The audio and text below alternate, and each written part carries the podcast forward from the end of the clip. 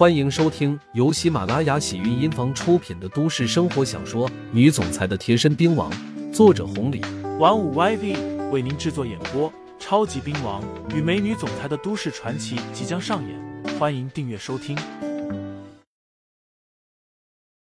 第一百一十八章，脑袋嗡嗡的。也好，不过走之前我还有点事情要做。刘牧阳笑了一下，这才转头说道：“龚总是吧？刚刚说的话还算数吗？”刚刚倒的三杯酒，最后一杯还端在手中呢。啪嗒一声，直接掉在了地上。工成功脸色难看到了几分，很多话只可惜一个字都说不出来了，卡在嗓子眼，真是要多难受就有多难受。一想到之前说的话，工成功那叫一个恨啊！在场这么多人都没说话，他偏偏跳出来，还说的那么难听，现在真是哭都没有眼泪。咕咚咕咚。工成功将另外两杯酒灌了下去，喝的有点匆忙，顺着脖子都流下来了。要多狼狈就有多狼狈。刘牧阳倒也不咄咄逼人，再次转向了常科长说道：“区区一个科长，搞得跟省委书记似的了。你侄女的婚事是你能做主的？既然你能耐这么大，那她怀孕的事情你怎么不知道呢？既然是科长。”那去把她搞怀孕的那小子找出来啊！常科长脸色青一把紫一把的。可是现在能说啥呢？他一个科长，在尾巴他们面前还能装装，可是到了方中莲、方青书这些人面前，真的屁都不算一个啊！至于小琴，更是眼珠子都快瞪出来了。她怀孕的事情已经隐瞒的很好了，这个人是怎么看出来的？还当众说出来，丢人！这真是丢人丢到姥姥家了。刘牧阳说完，倒也不再啰嗦，随后朝着外面走去。方中莲赶紧跟上，方青书、七爷也走了。韦东城那叫一个泄气啊！瞄了一眼半死不活的老爸，拉着朱宇走了。走之前，冲着小琴叫骂了一句：“破鞋！你镶的是金币啊，还八十八万，你怎么不要八百八十八万？”小琴气的大姨妈都跟着哆嗦了。叔，小琴喊着。常科长此时哪里还有心情估计小琴，跟死了亲娘似的，瘫坐在位子上。今天这事情真闹心啊！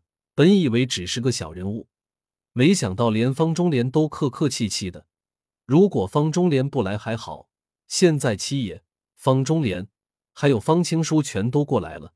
得罪了这个小人物，相当于把他们都给得罪了。只要方中莲一句话，别说他这个科长，就是七大姑八大姨都有可能被连累了。和人家方家相比，他区区一个常科长，真的是连个屁都不算了啊！至于其他人，也都好不到哪里去。整个包间安静的可怕。尾巴怔怔的看着虚掩的房门。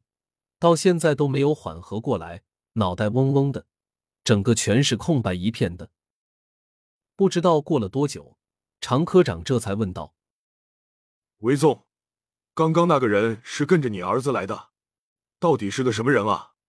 尾巴这才反应过来，仔细一想，越想越是害怕，最后还是如实的说道：“对于这个人，其实我也不是太清楚。”当初我儿子回来的时候，跟我说，他认识了一个朋友，就是当初打上江南会，让七爷吃瘪的那个人。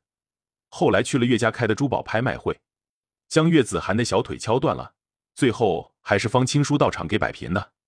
声音越到后面越是小。不过饶是这样，几个人也是听得心惊胆战了。不管是打上江南会，还是敲断了岳家岳子涵的小腿。这随便哪个事情拉出来，都不是他们敢想象的啊！